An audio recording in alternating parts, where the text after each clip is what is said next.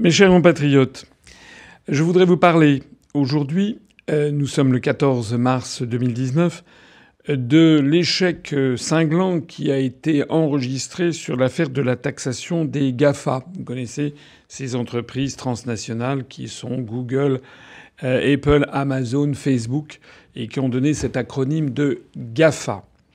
On a appris qu'il y a quelques heures, que euh, les tentatives d'avoir une taxation euh, européenne étaient devenues euh, lettres mortes, puisque définitivement un certain nombre d'États de l'Union avaient refusé de voter en faveur de, ce projet de taxation. Et comme en matière fiscale, comme dans toutes les matières en fait importantes au sein de l'Union européenne, il faut l'unanimité. Euh, il y a quatre pays qui s'y sont opposés à cette taxation des GAFA. C'est l'Irlande, la Suède, le Danemark et la Finlande.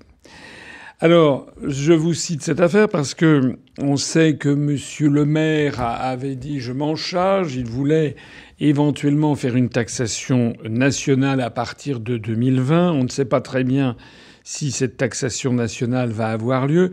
En attendant, c'était euh, l'aveu. C'était un hommage du vice à la vertu, comme on dit. C'est-à-dire que M. le maire a avoué en réalité que la construction européenne est absolument incapable de déboucher sur quoi que ce soit sur ce domaine comme sur tant d'autres. En réalité, les États-Unis ont froncé le sourcil, ont menacé de déférer ce projet de taxation par l'Union européenne des GAFA devant l'Organisation mondiale du commerce.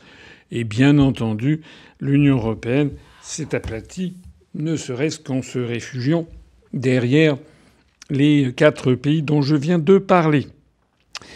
Ça veut donc dire que la France ne peut agir que lorsqu'elle est seule. C'est là qu'elle pourrait prendre des taxations nationales, comme d'ailleurs ont annoncé qu'ils allaient le faire les Britanniques après le Brexit. Euh, c'est la preuve, la énième preuve que le système de l'unanimité bloque en fait toutes les décisions au sein de l'Union européenne. Je ne veux d'ailleurs pas dire par là qu'il faudrait supprimer ce système de l'unanimité, parce qu'il faut bien comprendre ce que ça signifierait.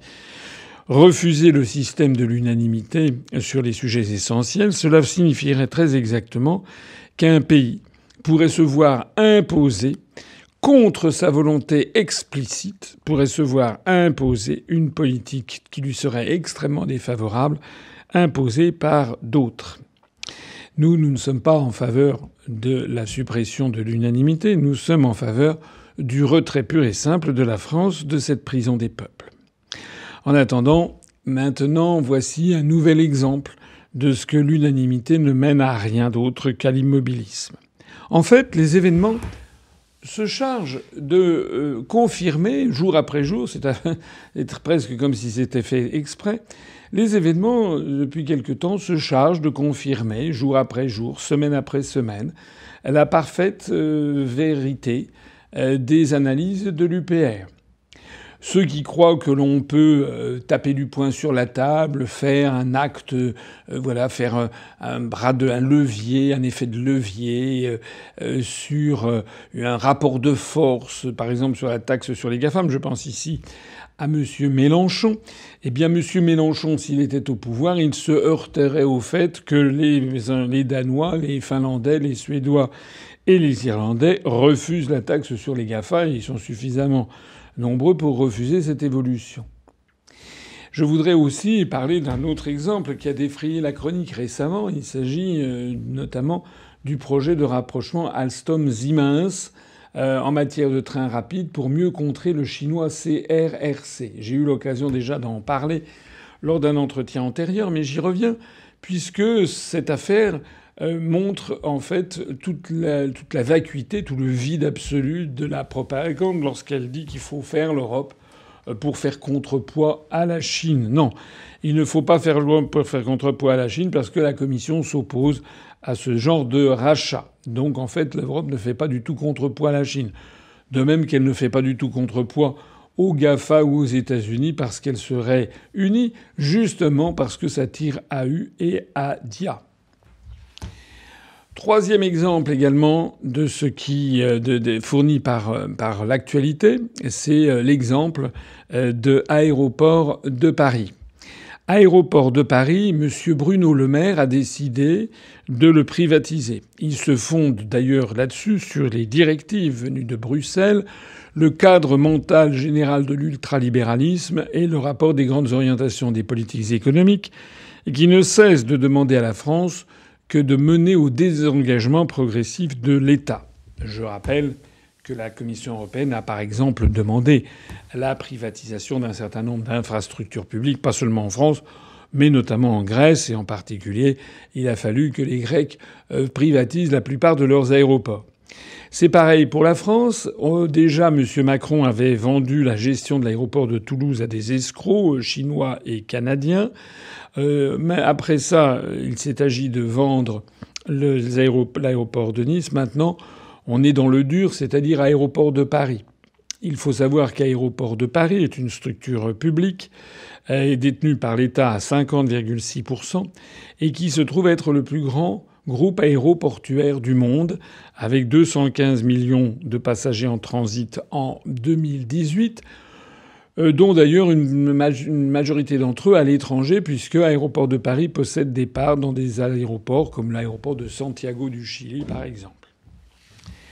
Mais le gros, euh, le vaisseau amiral, si l'on peut dire, de Aéroport de Paris, ce sont les plateformes aéroportuaires de Roissy euh, et l'aéroport Charles de Gaulle et d'Orly, l'aéroport d'Orly. Alors, d'après ce que j'ai lu dans la presse, euh, cet euh, aéroport de Paris est une entreprise qui rapporte beaucoup d'argent, qui est tout à fait rentable, qui rapporte beaucoup d'argent à, l'État. Et d'après ce que j'ai lu dans la presse, euh, pourrait être valorisé autour de 16 milliards d'euros. Et l'État en possédant 50%, si l'État vend Aéroport de Paris, il pourrait retirer 8 milliards d'euros à peu près de cette vente. Je voudrais faire remarquer que 8 milliards d'euros, c'est le coût immédiat que risque de nous coûter le Brexit, la sortie du Royaume-Uni de l'Union européenne, puisque s'il n'y a pas d'accord de Brexit et si le gouvernement britannique met sa menace à exécution, les Britanniques refuseront de verser les 44 milliards d'euros que lui réclame la Commission européenne pour apurer les promesses budgétaires qu'avait faites l'ancien Premier ministre britannique David Cameron. Et comme entre-temps la France passera de 17 à peu près à 20% du budget, 20% de 44 milliards d'euros, ça fait 8,8 milliards d'euros. Je crois qu'il est important que les Français aient ce genre de comparaison à l'esprit. Si les Britanniques sortent de l'Union européenne sans accord et s'ils ne versent pas les 44 milliards d'euros attendus euh, par la Commission, la Commission risque de se retourner vers la France et de siphonner 8,8 milliards d'euros, c'est-à-dire le produit de la vente d'aéroports de Paris. On voit à quel point notre appartenance à l'Union européenne est un désastre absolu, une espèce de raquette permanent. Nous devons absolument faire comme le font les Britanniques, puisque les Britanniques, de toute façon, une fois qu'ils seront sortis, eh bien, ils ne paieront plus du tout rien. Ils ne paieront plus rien à l'Union européenne, alors que nous, nous allons continuer à payer et même à casquer, casquer de plus en plus, puisqu'il faut que nous nous substituions justement aux pays qui s'en vont. Monsieur le maire a annoncé que le produit de la vente de cet aéroport de Paris euh, serait affecté à des fonds sur, pour améliorer la technologie. Il a tenu un discours euh, faussement moderniste et faussement responsable en disant, vous comprenez, nous allons vendre ces participations qui en fait ne sont pas stratégiques et nous allons investir dans les hautes technologies, c'est-à-dire la tarte à la crème.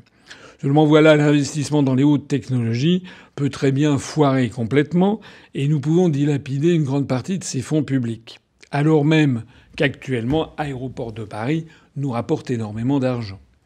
J'ajoute que s'il s'agit d'investir 8 ou 10 milliards d'euros dans les hautes technologies, et je suis favorable sur le principe, eh je pense qu'il vaudrait beaucoup mieux sortir de l'Union européenne, récupérer cette somme que notre participation à l'Union européenne nous coûte à peu près précisément 10 milliards d'euros chaque année, rien qu'en coût direct, 100 ans, Et plutôt que de participer à, la, construction européenne, eh nous pourrions distraire une partie de cette somme considérable pour justement faire du soutien à la haute technologie, au fonds d'innovation sur euh, l'électronique, l'intelligence artificielle, etc.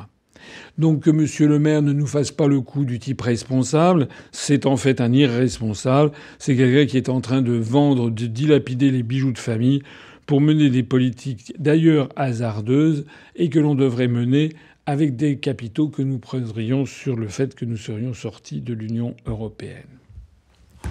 Voilà. Voilà, chaque jour, chaque semaine apporte son lot de découvertes. Un jour, on apprend euh, que la France est complètement assujettie aux États-Unis d'Amérique et à l'OTAN. Un autre jour, que le gouvernement est obligé de fusionner les communes parce que la Commission européenne l'a demandé. Un troisième jour, on, on découvre au quotidien que la règle de l'unanimité empêche de taxer les entreprises qui organisent leur évasion fiscale. Un autre jour, on apprend qu'en matière internationale, euh, les pays d'Europe, la plupart d'entre eux en tout cas, se sont mis d'accord pour faire de l'ingérence grossière dans la situation intérieure d'un pays tout à fait étranger qui s'appelle le Venezuela par exemple. Bref, chaque jour nous confirme dans le fait que nous devons sortir de l'Union européenne et de l'euro.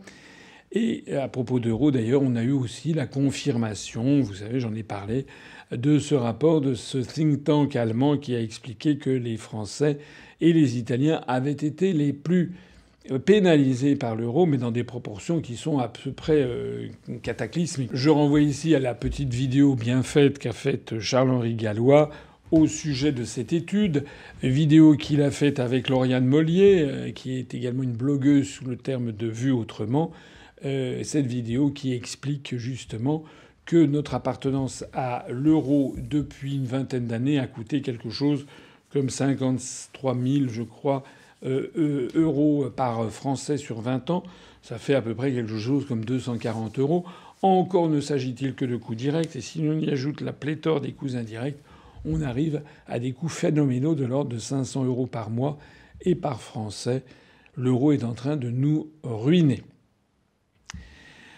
Je voudrais si possible, que toutes celles et tous ceux qui m'écoutent admettent et comprennent vraiment l'extrême urgence qu'il y a à agir pour sortir la France de cette affaire et de notre participation mortifère à l'Union européenne.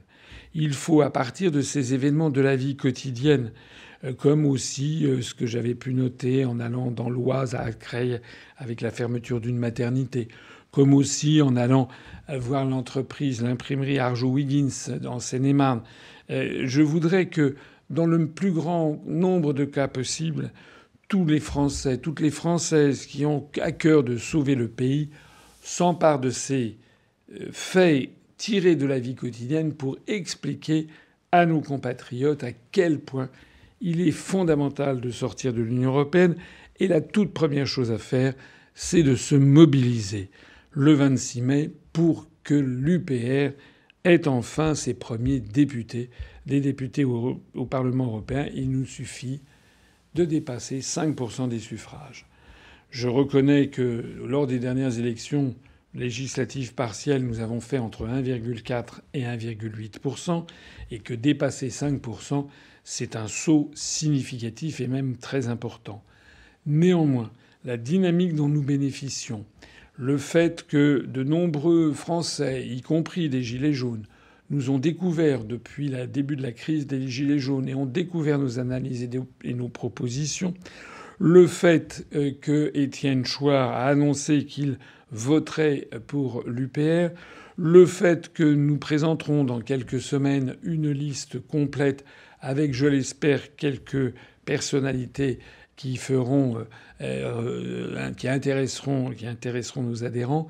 Tous ces faits-là doivent être mis bout à bout pour que penser que nous avons la possibilité, la chance historique de peut-être nous hisser au-dessus des 5% et d'avoir nos premiers députés. Cette chance historique, nous ne pouvons pas la manquer. Nous devons tous nous mobiliser d'ores et déjà, nous mobiliser pour aller sur le terrain, nous mobiliser pour aller dans les réunions publiques que j'organise, mais qu'organise également Charles-Henri Gallois, Vincent Brousseau, nous mobiliser pour aller dans les grands meetings, la dizaine de grands meetings que je vais tenir à, travers toute la France avec les autres membres de la liste nationale de l'UPR, nous mobiliser aussi, je terminerai par là, en rappelant à toutes celles et à tous ceux qui m'écoutent que pour voter le 26 mai, il faut être inscrit sur les listes électorales et vous avez jusqu'à la fin du mois de mars pour le faire.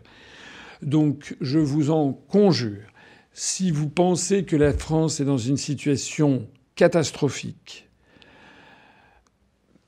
presque presque à la limite de l'effondrement général et de la dislocation, si vous pensez en votre âme et conscience que l'UPR est le seul vrai mouvement d'opposition qui peut commencer à redresser le pays, si vous avez compris que ce qu'il nous manque, c'est la notoriété nationale que nous procurerait un score en très forte augmentation et l'obtention de députés, nous pouvons avoir des députés à partir de 5%, je le rappelle, puisqu'il s'agit d'une élection à un seul tour, à la proportionnelle intégrale, et qu'il n'y a pas de calcul de, troisième, quatrième calcul par la bande hein, pour arriver à, à échafauder des théories sur euh, le deuxième tour, etc., vous avez la possibilité de voter pour l'UPR. Je vous le demande. Faites-le. D'ores et déjà, demandez à tous vos entourages de bien vérifier qu'ils sont inscrits sur les listes électorales et de se mobiliser pour l'Union populaire républicaine. Il y va du salut de la France. Vive la République et vive la France. En mars sur UPR TV. Retrouvez nos nouvelles émissions.